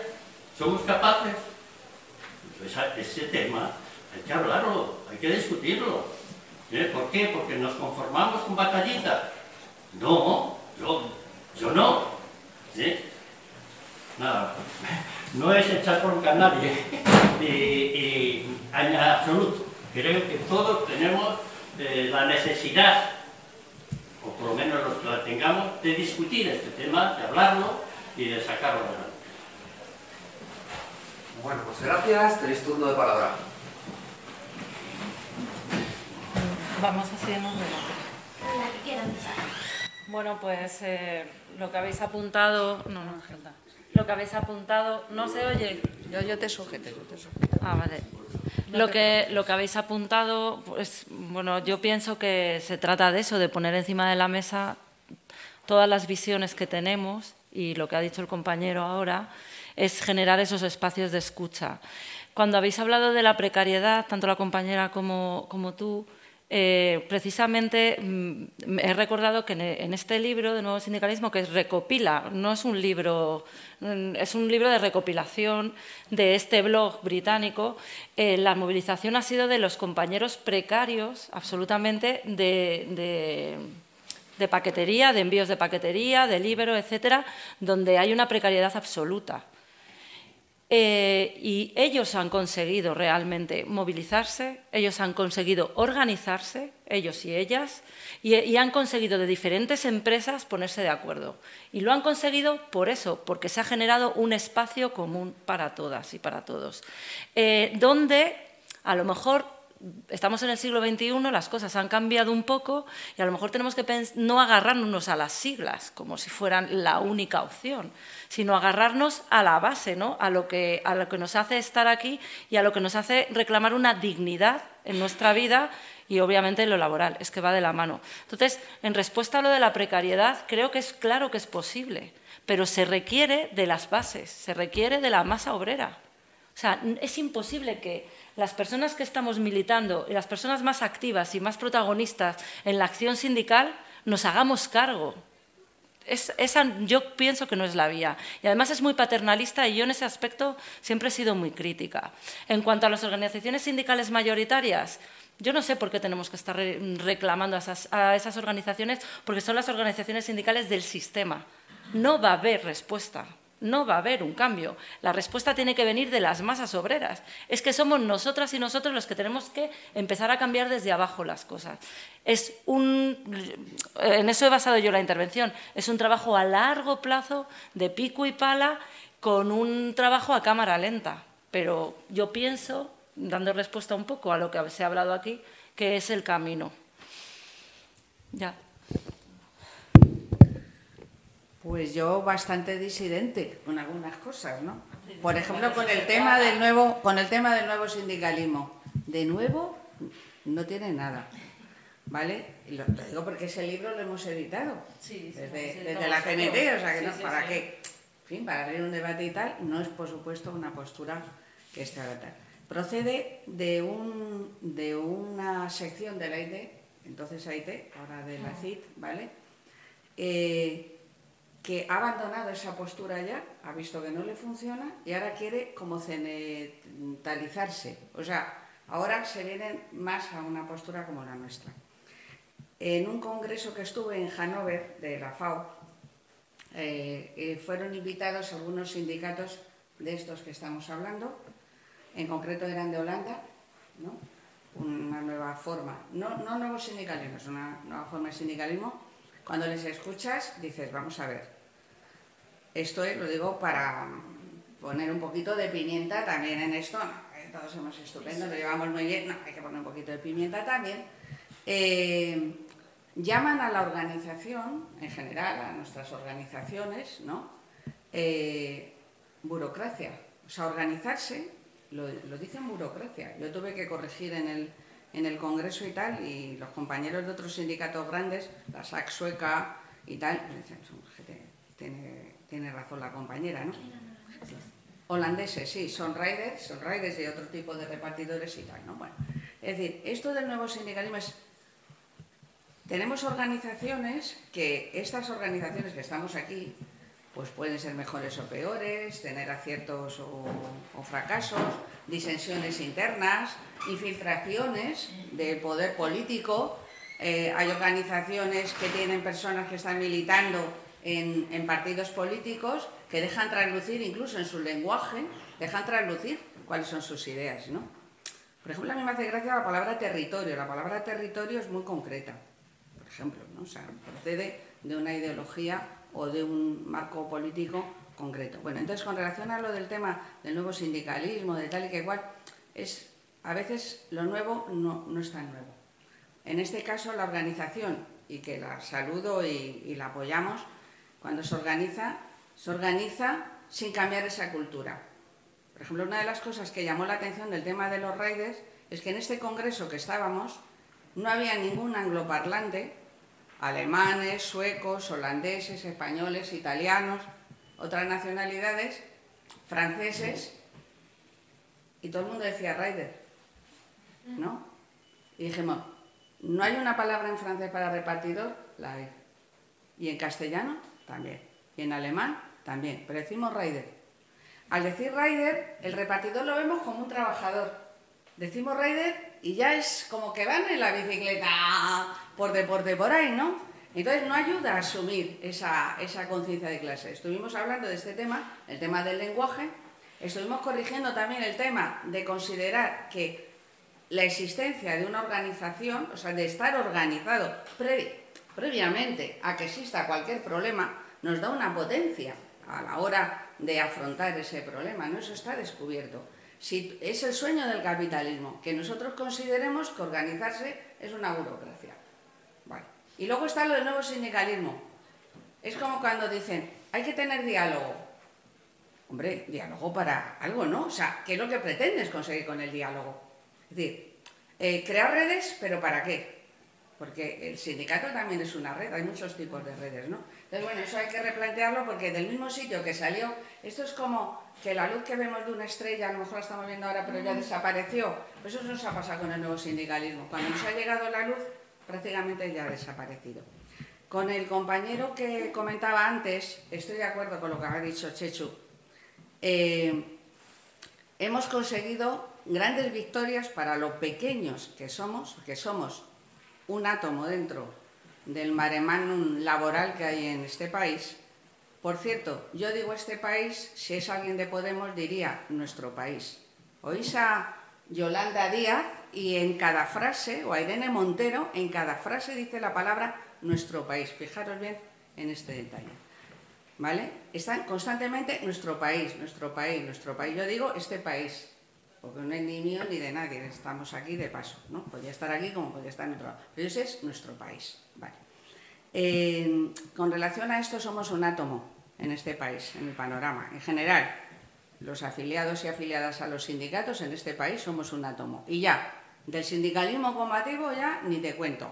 Somos para museo, para que nos pongan ahí como patrimonio a punto de desaparecer en extinción de la humanidad, ¿no? Más o menos. Pero hemos conseguido victorias contra pronóstico. Cada uno de nuestros sindicatos podría decir lo que consigue desde tan poco lo que consigue, ¿no? Y yo recuerdo muchas de estas victorias, si lo hablas con compañeros y compañeras de los sindicatos, cómo después de ganar un conflicto con apoyo, con solidaridad, con inteligencia, con organización, con buena estrategia, se consigue dar la vuelta a algo que estaba perdido de antemano, pero consigues darle la vuelta. Y a continuación todas esas personas van desapareciendo gradualmente del sindicato y no queda ninguna, ni siquiera por vergüenza, de que el sindicato te ayudó a conseguir aquello. Recuerdo una movilización, la de Madrid-Río, donde se hace un ERTE, perdón, un ERE, un ERE, y todos los sindicatos firman, menos CNT, ¿vale? Pero CNT, ya saben, no se presenta a elecciones sindicales, por lo tanto no tenía representación sindical. Más en contra de todo era imposible, ¿no? Pero hay una posibilidad de negociación colectiva que consiste en que eh, todos los trabajadores, que eran trabajadores todos, no había mujeres, todos los trabajadores eh, diga que le representa la CNT. Pues consiguió la firma, se afiliaron al sindicato, ciento y pico. Ciento y pico, huelga indefinida, se da la vuelta y se elimina el ERE. Y al otro lado estaban todos los grandes sindicatos, ¿vale? Ciento y pico personas afiliadas a, a mi sindicato en concreto, que es la Comarca Sur, Villaverde, que fueron es decir, se consiguió unas condiciones de trabajo, que no fueran despedidos, o sea, todo lo que queríamos se consiguió. Uno detrás de otro, los ciento y pico han desaparecido del sindicato y queda solo uno de los ciento y pico ahí. Por eso antes decía lo del tema de qué es lo que nos, nos hace decir, tú tienes un gran resultado, un gran resultado que no lo ha conseguido, es decir, y, podríamos decir los tres sindicatos, victorias sindicales frente a burocracias sindicales o a grandes patronales o a grandes holding, ¿no? Eh, que están vinculadas el poder político con el poder económico, los florentinos, o sea, las grandes empresas compañías, conseguir David contra Goliat ese triunfo y de todas formas como que no verse. Te lo digo para que no seamos un poco tampoco poco masoquistas. y nos estemos dando con el látigo. Yo creo que esta conversación la he tenido con mi compañero Gonzalo, con compañero José Luis alguna vez, ¿no? Siempre nos van a decir, no me apunto porque es que estáis desunidos. Que estuvierais unidos, oye, que la gente en, en, el, en la playa, en el conglomerado de iglesias evangélicas que hay en Madrid, y yo lo veo en mi barrio, alquilan su local o lo paga no sé qué capital que viene de no sé dónde. Y cada sábado o cada domingo acuden personas, la mayoría, 99%, inmigrantes, inmigrantes, no tienen ningún problema con ir, llevar la merienda, la comida, vestir, que algunas tienen que ir, no llevar con pantalones, que lo veo yo, llevar un pañuelito, o sea, lo veo por mi barrio todo esto. No tiene ningún problema. Y no tiene ningún problema de decir, es que como estáis desunidos, los del mundo evangélico, no me apunto a la iglesia. No, cogen y van.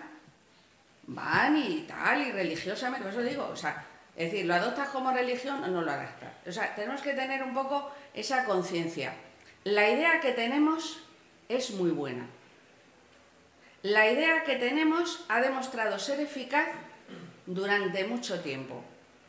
Y el problema que tenemos es que la sociedad evoluciona y la composición social de nuestras propias organizaciones y de la clase trabajadora ha cambiado, varía. Y tratamos de adaptarnos con otros lenguajes, con otros medios, con otras cosas. Pero lo que Dios no da, Salamanca no presta. Si la gente no tiene conciencia de clase, aunque nos volvamos micos, no lo vamos a conseguir. Y con relación al tema de las organizaciones, ese tema está más que superado por una razón, nadie nos puede decir lo contrario. Porque cuando tú reconoces al contrario, le reconoces su identidad y le respetas desde ese plano de igualdad, no hay absolutamente ningún problema. No tenemos ningún problema estas organizaciones. Puede que tengamos más problemas internos nuestras organizaciones que con, entre sí con el resto de las organizaciones. Porque dentro de nuestras organizaciones también hay diferentes ideas y diferentes modos. Y hay que, hay que entender que existan esos diferentes modos, porque es muy dura, muy dura la conciencia de lo que se tendría que hacer para dar la vuelta a esta realidad que tenemos, social, vital y la que tú quieras. Es muy duro saber lo que tendríamos que hacer y lo que podríamos hacer y lo que podríamos conseguir. Y cada día enfrentarnos a esta frustración. Es muy duro. Entonces, como es muy duro, pues la gente empieza a inventar atajos. Es decir, vamos a pagarlo por todo, vamos a judicializar todo, vamos a traer el nuevo sindicalismo a ver si con esta idea, tal. Estamos todo el rato, tal. No, ahora es el feminismo. No, ahora es eh, esta otra movilización. No, ahora porque estamos todo el rato buscando a ver si de esa manera enganchamos, a ver si de esa manera, pero no es así.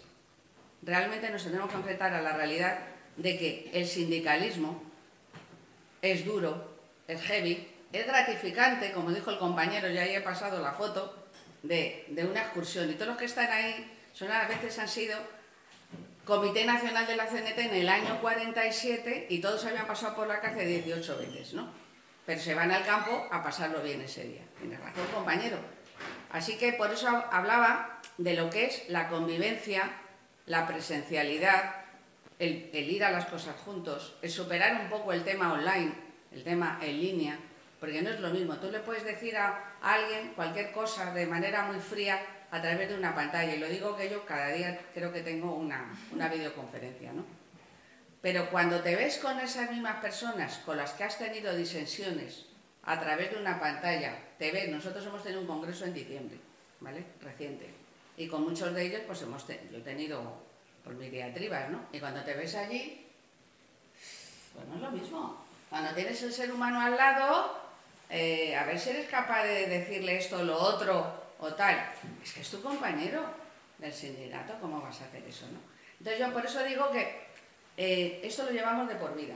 Esto es, esto es, tenéis un gen, que es el del sindicalismo combativo o el del anarcosindicalismo, no sé, lo tenemos en algún lado, debe ser el DF 427X, algún día los genetistas lo descubrirán lo que es, lo tenemos ahí y no nos va a abandonar y ojalá no nos abandone. El resto de inventos y no vaya a ningún lado. Sí que es un camino que requiere compromiso y le podemos dar todas las vueltas que queramos. Sin compromiso no hacemos nada. Y que esto, como bien lo sabe el capitalismo, y difiero de que el capitalismo estuvo a punto de ser, el capitalismo está potente. Es más, las, las ideas capitalistas las tenemos introducidas en nuestros propios sindicatos, hasta en la CNT. O sea, no me voy para decir, yo soy muy autocrítica con todo. En la CGT, Solidaridad Obrera. La idea, por ejemplo, de que pagando una cosa es mejor que si la hace alguien altruista. Es una idea capitalista. La idea de que todos vamos a hacer trampas y todos somos egoístas, entonces está, está justificado ser deshonesto porque de todas formas si tú no robas otro robará. Esa idea también está muy extendida. ¿no? La idea que nos transmite el capitalismo de que, que bueno, que aquí somos el demonio, o bueno, si con penetra. Es decir, que cuando alguien hace algo altruista por otro, al otro le han vendido la moto de que es que va con segundas intenciones. Algo querrá. Esta, esta frase en castellano de algo querrá. Entonces, eh, todo ese conglomerado de cosas, la única forma de superarlo es, primero, teniendo la seguridad y la creencia, porque hay que creerlo, porque si no lo creemos, no dedicamos tanto esfuerzo en nuestra vida a esto, a una, militancia, hay que creerlo, hay que tener esta creencia, hay que tener compromiso y continuidad y respeto. La base de que estas tres organizaciones podamos hacer cosas con estas y con cualquier otra es esta. Es el respeto, el reconocimiento al otro y respetarnos. Y cuando decía el compañero esto de diferentes, mira, si yo pregunto aquí cuántas personas viven solas, yo vivo sola. Tú no vives, entonces no tengo nada. Pero seguro que hay muchas personas que viven solas. Eso no significa que yo no pueda hacer cosas con los demás. Pues igual pasa con las organizaciones. Cada uno estamos en nuestra casa, pero somos vecinos. Cuando hace falta nos ayudamos. ¿Vale? Pero mientras tanto yo quiero también tener mi espacio de intimidad, donde yo hablo de mis cosas y yo, tengo las cosas a mi manera, yo me organizo la cocina a mi manera y no choco con Ruth, que la organiza de otra manera y tiene su historia. Pero si Ruth le pasa algo en su cocina y me dice, oye, se me ha prendido la cocina, ¿puedo ir a la tuya? Vente para acá. No hay problema. ¿Vale? Así que lo que se ha dicho, unión hacia una autogestión, correcto solidaridad, pero sobre todo compromiso.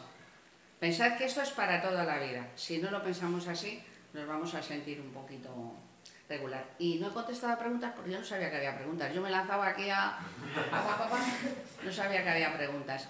Y, decir, sí, lo último, lo último decir, compañera, que, no se me olvide. Los sindicatos, no puedo decir Solidaridad Obrera, pero CGT y CNT, con relación al tema de riders, o sea, repartidores, entre comillas, hemos conseguido unas sentencias que han sentado jurisprudencia. Y no lo hemos hecho desde un sindicalismo gremial, que eso viene de la Edad Media. Por eso digo, cuando decimos las nuevas formas de sindicalismo que estamos viendo son antiguas, que es por franjas, que es por profesiones. En el siglo XX descubrimos lo que es el sindicato único y entonces nos hizo ganar las huelgas. Si vamos a ir ahora para atrás, eso tampoco es. ¿eh? Pues yo solo dos cosas al compa que ha dicho, que ha hablado del ocio, súper a favor, súper a favor de hacerle entender a... Bueno, estoy muy de acuerdo con todo lo que habéis dicho, ¿eh? por cierto. Súper a favor de hacerle entender a, a las compas, a los compas, a los otros seres humanos que tenemos todo el derecho del mundo de ser propietarios de nuestras propias de nuestras vidas. Pero una cosa si os digo, por favor, no les digamos a la gente cómo está bien gastadas sus horas de ocio y cómo no, porque eso ya eh, eh, echa para atrás a todo el mundo. Por favor, eso no. No, le digáis a la gente es que no curras y en tu tiempo de ocio tienes que ir al campo a ver los árboles o todo lo contrario, porfa, no. No le tenemos que decir a la gente lo que tiene que hacer con su ocio. Sí que tenemos que recriminarle si le tira piedras a los cachorritos. Pero, pero por favor, que cada uno gastemos el ocio como nos dé la gana. Y el compa que hablo de los sindicatos mayoritarios es que estoy muy de acuerdo contigo. Eh, tenemos que exigirles. Lo que pasa es que yo veo ahí dos formas. Una son los sindicatos mayoritarios como entes totalmente estatalizados, es decir, que prácticamente son eh, eh, un apéndice de los ministerios de trabajo. Em, les falta la afiliación obligatoria únicamente, em, en los que yo creo que sí que estamos haciendo una especie de crítica o una propaganda, pues eh, cuando firman no se queden las pensiones, no estamos de acuerdo como sindicatos combativos, tal. Pero hay otra forma que no estamos haciendo bueno, sí la hacemos, pero que esa es la que realmente em, a mí me, pone, que es, tenemos, tenemos que exigir, como tú decías, tenemos que exigirles a todos los delegados, afiliados o no, a los sindicatos más mayoritarios, que hagan las cosas bien, que no se vendan a la empresa, que no sean unos mmm, cabronazos que no firmen esas mierdas de convenios, con nombres y apellidos. Y, y ahí sí, a eso sobre todo son a los que les tenemos que exigir, porque son los que en muchas ocasiones nos están haciendo la vida imposible. Y como dice la compa de CNT, sobre todo la, la de CNT, que no, tiene, que no puede ni siquiera tener miembros en los comités de empresa, que son unos traidores, unos traidores a las propias trabajadoras. Y eso no solamente se tiene que decir, sino que se tiene que evidenciar y, hacer, y exigirlo a la cara y con gritos pero son dos maneras diferentes, porque no son los mismos los que están arriba en la aristocracia sindical que estos cuadros medios que vete tú a saber de dónde salen y por qué están ahí y que a veces... Bueno, me entendéis todo. Y nada más. Vale, pues yo no sé si dar otra... A ver, se me oye. O sea, que se ha apagado esto. Si dar otra esta de... Hay que tener presente que compañeras de aquí de traficantes, creo que a las dos querrán que nos vayamos de aquí para, para comer ellos y ellas, que también es una cosa que necesitan hacer, como todos los mortales. Entonces, eh, había pedido un compañero la palabra, pero sí, por favor. Sí, yo, bueno, no funciona, así que... Eh, sí funciona, sí, habrá que darle... No sé dónde hay que darle. Pues este otro funciona. Sí ha apagado, lo habré apagado de alguna manera. No sé cómo es, pero funciona. Sí, yo eh, me llamo, perdón, me llamo León, soy eh, afiliado de SGT, también estoy en CRT. Eh, yo creé una sección sindical en mi empresa, en Martel, que es una empresa de, de telemarketing. A un año más tarde, después de conseguir un montón de afiliados y de conseguir pequeñitas victorias que para la empresa, que llevaba 13 años sin un convenio, era bastante importante y, con el, y al tiempo me, me, echaron, intentamos readmitir y bueno, hace poco el Tribunal Superior, tanto el primer juicio como el Tribunal Superior de Justicia dijo que mi, mi despido estaba bien, a pesar de que con una inspección de trabajo y con concentraciones conseguimos dos mil y pico indefinido, pero bueno, yo eh, quería hablar por, eh, eh, de, varias cosas que habéis comentado. Eh, una de las cosas es que yo lo que me he encontrado es que la gente, eh, los, trabajadores en la empresa no se afilian eh, por tu sigla normalmente, sino se afilian porque cuando ven trabajadores que defienden de verdad sus derechos y que defienden su... su, su o sea, que, que no, no, es gente que le habla desde arriba, que son gente que viene ya con la hoja, fírmame esta hoja y, y te... Y, y te, te eh, te, doy unos servicios, que es el sindicato, los sindicatos de servicios de los que lleváis hablando todo el rato, los sindicatos mayoritarios, sino que son gente que se afilian por las personas, que ni siquiera conocen a CGT o conocen a comisiones obreras o no saben lo que, lo que hacen o no. Y es la otra parte de todos los sindicatos son iguales a, bueno, por lo menos estas personas sí que, sí que en, mi centro de trabajo sí que, sí que trabajan en este sentido.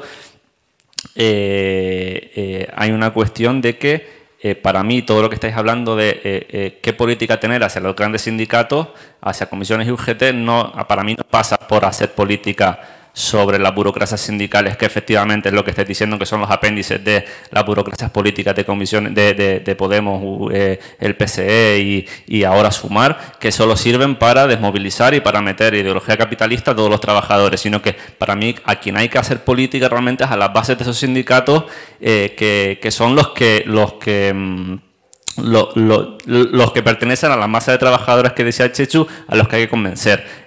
Y efectivamente, en la afiliación en España creo que es un 10%, un 12%, un 14%, que es minoritario. Necesitamos a mucha gente que no está afiliada, etcétera. Para, para mí, esto parte de eh, hacer política hacia hacia toda esa gente que no está afiliada a un sindicato que no, o, que, o que no participa en ninguna organización política y que, necesitamos para poder vencer, no solamente para seguir resistiendo. Eh, me pareció interesante una cosa que, habéis dicho que, a priori parece contradictoria, pero que no lo es. Chechu dijo como que mmm, el sindicato combativo es ahora mismo minoritario y, Ana dijo que, no es por definición minoritario, las dos cosas son ciertas.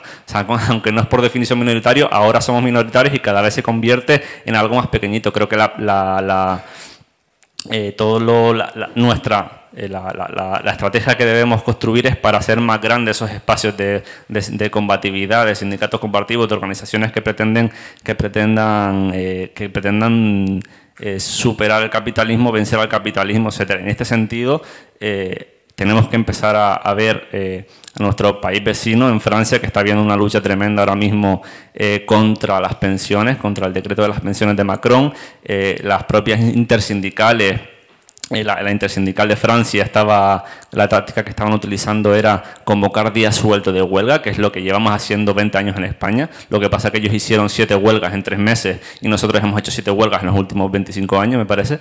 Eh, es un poco ridículo pensarlo, pero bueno. Y ahora, eh, como ha hecho un decreto ley en el que eh, va a aprobar la reforma de las pensiones, a pesar de no haber tenido eh, apoyo en el Parlamento, eh, están empezando a salir de huelga, llevan cinco, jornadas de huelga en muchos sectores, eh, cinco jornadas de lucha con decenas, eh, centenares de detenidos, de represaliados políticos, están haciendo retroceder a la policía. En este sentido tenemos que empezar a eh, intentar contagiarnos de, Francia porque nosotros lo que necesitamos es una estrategia que, que, no, que deje de resistir y que sirva para vencer yo no sé si va a dar tiempo a todo el mundo. Yo bueno, yo mi, bueno, mi intervención es muy cortita, pero bueno, lanzo una pregunta y no sé si luego la respuesta va a ser larga o no. Eh, bueno, a ver, yo siempre el, el anarcosindicalismo lo he entendido más como una, como una forma de organización, ¿no? como una forma de vida. El, el, tema, pues eso, cooperativo, colectivo, demás. ¿no? Eh, no entiendo, aunque esté apoyada ¿no? por, eh, por, ideologías y demás, eh, no, no, entiendo, o sea, creo que esas vertientes ideológicas son muy diferentes y hay, ¿sabes? Tantos, tantos anarcosindicalismos puede haber, ¿no? Como, como, como vertientes en ese sentido, ¿no? Como vertientes ideológicas.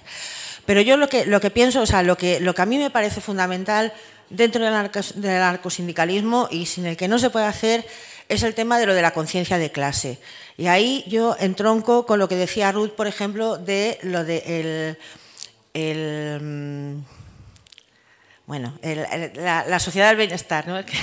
que, se me olvida la palabra, ¿ves? por eso no me gusta hablar en público, se me, van las palabras. Eh, claro, en el momento en el que inventamos esa sociedad del bienestar, ¿no? Eh, claro, se, eh, a empezamos a perder conciencia de clase. ¿no?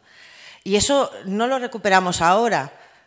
Creo que el problema es que no sabemos recuperar, eh, o sea, no sabemos hacer que la gente vuelva a entender que hay una conciencia de clase, que, se vuelva, que vuelva a entender ¿no? que, pertenece a una clase social, que hay diferencias en las clases sociales y que tiene que luchar desde su base de su clase social. ¿no?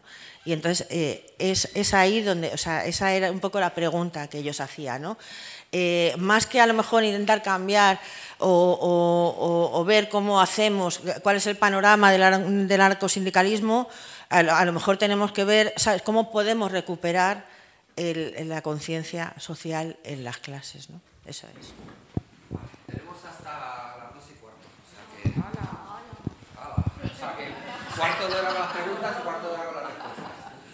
Barra libre. Muy buenas a todos. Bueno, yo soy Antonio de Soli y voy a ser muy breve. Hemos hablado de intentar recuperar las masas, conciencia de clase. Yo creo que para, para crear redes, yo creo eh, ocio, sentimiento, yo creo que para eso no, no, nos tendremos que centrar únicamente en los puestos de trabajo, ¿no? porque siempre parece que cuando hablamos de sindicalismo tenemos que hacer secciones sindicales en puestos de trabajo. Yo creo que nos hemos olvidado hoy de mencionar algo que para mí es muy importante, que es el sindicalismo comunitario. Entendiendo el sindicalismo comunitario, no estar en la coordinadora en apoyo a Rojava o en la Asamblea Popular contra la guerra, sino estar en los barrios. Yo creo que en ese sentido un poco el sindicalismo combativo tenemos que retomar que el sindicalismo comunitario, estar en los barrios, es también una, una, una seña de identidad nuestra. Y que salvo algunas personas y, en contadas eh, excepciones de diversas secciones, yo creo que se nos ha olvidado esto, estar en los barrios. Y yo creo que tenemos que ir a eso, a estar en los barrios.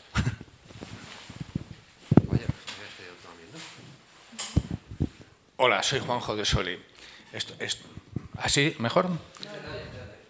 ¿Lo separo? Está bien, vale. Estoy de acuerdo completamente contigo, Ana. Yo soy consciente de todo lo capitalista que soy. Quien me alimenta, quien me viste. Pero el capitalismo que conocemos, basado en el interés compuesto, en el crecimiento continuo, ha llegado a su fin porque ha chocado con los límites biofísicos del planeta. La cuestión está en qué vamos a tener después. Si vamos a tener la competencia o vamos a tener el apoyo mutuo. Si no establecemos el apoyo mutuo, se va a comprometer la vida en el planeta, la vida como especie. Además, eh, está muy bien sincronizada con una emergencia climática, en la cual hemos llegado ya a un punto en, que se ha desestabilizado eh, la, estabilidad climática del océano, que ha sido lo que ha permitido a la humanidad desarrollar la agricultura. Entonces estamos en un momento muy crítico en Solidaridad Obrera, en el último congreso, se hizo una ponencia sobre el decrecimiento. Pero de momento, o por lo menos hasta ahora, no lo estamos transmitiendo al resto de organizaciones. Yo pido al resto de organizaciones que retomemos esta cuestión, que volvemos a emplazarnos otro día para hablar de esto, porque necesitamos no solamente el movimiento combativo sindical, sino el de muchas más organizaciones. Hay una mucha movilización, pero está muy dispersa, ecologista de todo tipo. Y vamos a necesitar aunar todo eso. Gracias.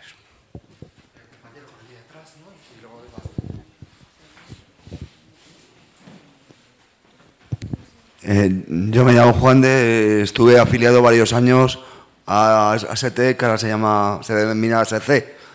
Eh, eh, mi pregunta sería, oh, o mi intervención sería, ¿qué, posibilidades habría, o ya para otro año, claro, de compartir un 1 de mayo entre, entre el 1 de mayo interseccional, en el que estoy participando a través del Orgullo Loco Madrid, el Observatorio del Tribunal de Salud Mental, eh, el bloque combativo, eh, incluso la otra CNT y otro tipo de asambleas sindicales pequeñitas o eh, incluso también, no sé ahora cómo están las cooperativas integrales que se organizaban fuera del sistema establecido.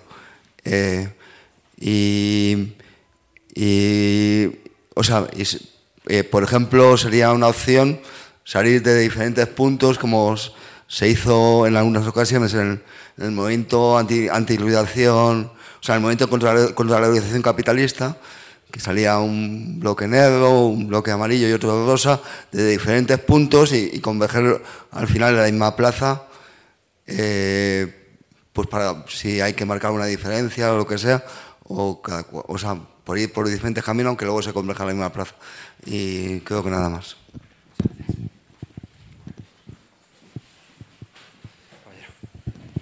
Sí, acogiéndome a la llamada al, sentimiento, a la emoción, como un elemento de, vivir el sindicalismo.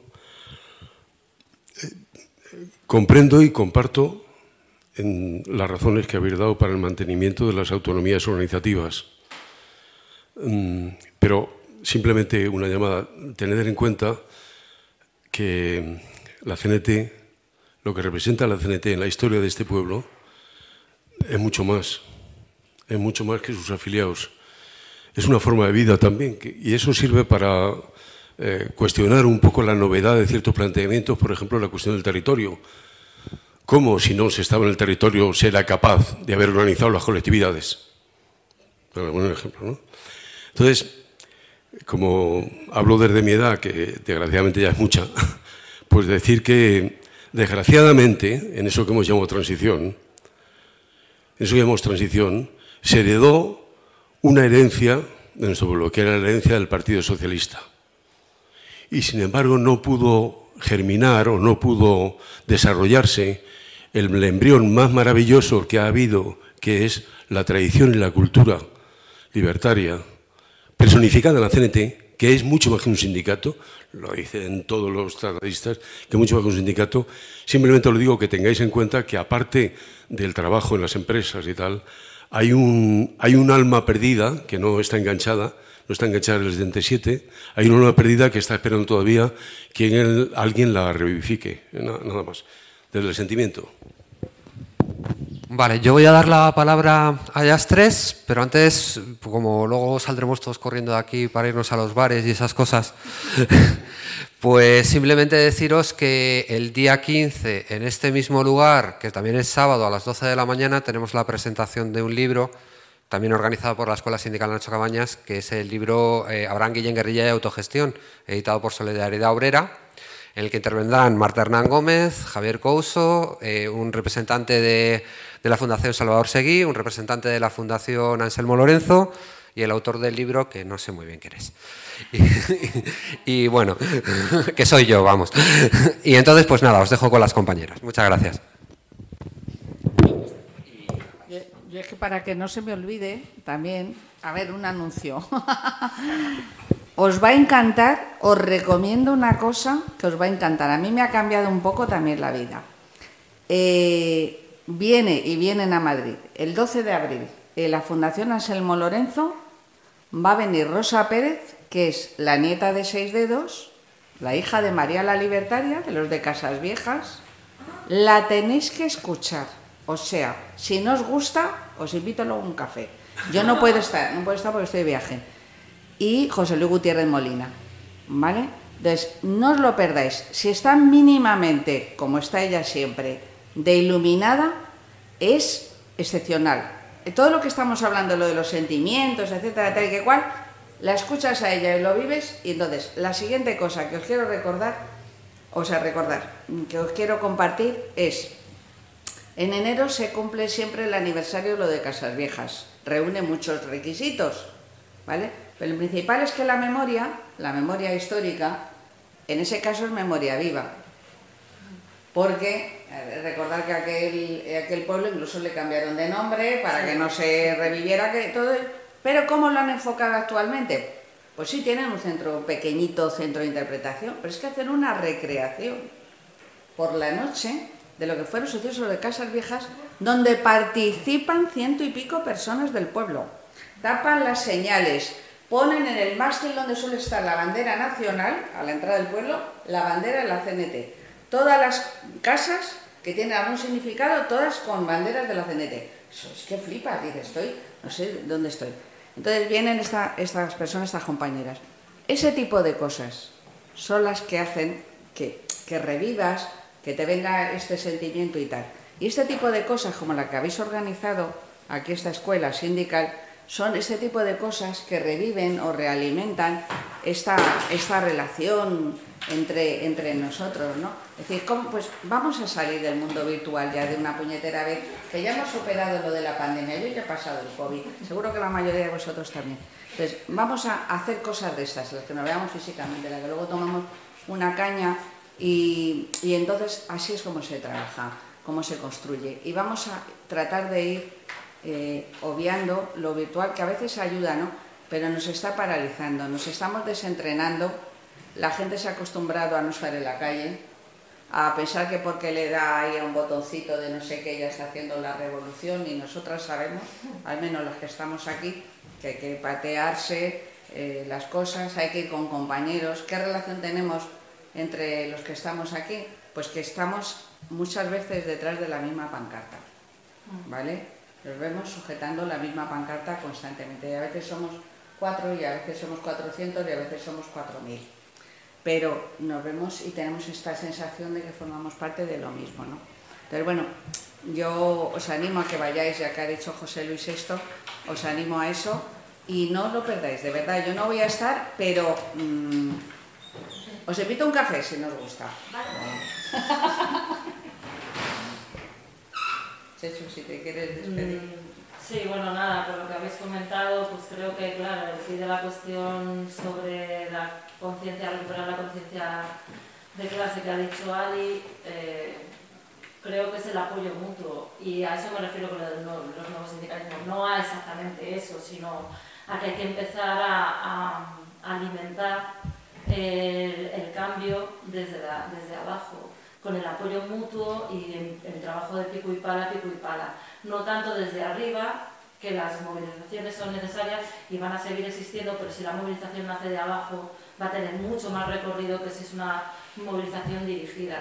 Y es el apoyo mutuo y el trabajo pico y pala y el hablar mucho entre nosotras y el generar espacios como este que aunque seamos poquitos y poquitas, pero nosotros luego y nosotros vamos a hablar con otras personas sobre lo que hemos hablado aquí esas otras personas hablarán con otras personas y poquito a poco iremos generando una red. Lo que ha dicho el compañero que se acaba de marchar sobre los, los barrios, efectivamente, esto tiene que ser transversal. Eh, esta actuación, este apoyo mutuo tiene que ser transversal, tiene que romper las barreras de lo que es lo laboral ¿no? y va al día a día de la vida de toda de la población. Entonces, estoy de acuerdo con él en que hay que generar el apoyo y la, la, red desde, o sea, de forma transversal. Y bueno, nada más porque ya está al día. Eh, bueno, eh, sobre todo para Ali, eh, que nos ha preguntado por lo, lo que estaba comentando Chechu sobre la socialdemocracia. Para mí es importante, sobre todo en las, secciones sindicales o las que estéis dando apoyo a trabajadoras que nos vienen a pedir ayuda, em, que, no solo ayudemos, sino que eh, traspasemos la lógica judicial, burocrática y que em, sin necesidad, bueno, cada uno como quiera, algunos pedagógicos, a otros, como, como pueda, hacer entender a todas las compas que, mm, con las que podamos hablar que esta lógica es una lógica de mierda porque muchas de nosotras les hemos, le, hemos le hemos comprado al neoliberalismo eh, sus propias reglas. Muchas de nuestras compañeras solamente ven posibilidades en cambiar eh, en lo que diga el convenio, lo que diga la legalidad. Eh, mm, son compas que, que piden derechos de hoja de reclamaciones, nunca se les ocurre eh, no es una crítica, sino que nunca se les ocurre ir más allá, pedir porque sí, porque nosotras lo valemos y porque nos da la gana. Eh, ese, ese romper la lógica eh, hace también que, que, que, que, ellas se den cuenta mm, de lo que tú proponías, que era cómo, cómo volver a asumir la, la, lógica de la lucha de clases. ¿no? En vez de, darles la matraca con lucha de clases, clase social, pues hacerles entender que nosotras valemos tanto como un rico y que, y podemos mm, envalentonarnos y, y intentar protestarlo. Es, es, mi, es, mi, es, mi, humilde opinión y si no que hubieran estado los de mi sección sindical aquí para contradecirme. y, y muchísimas gracias a todas.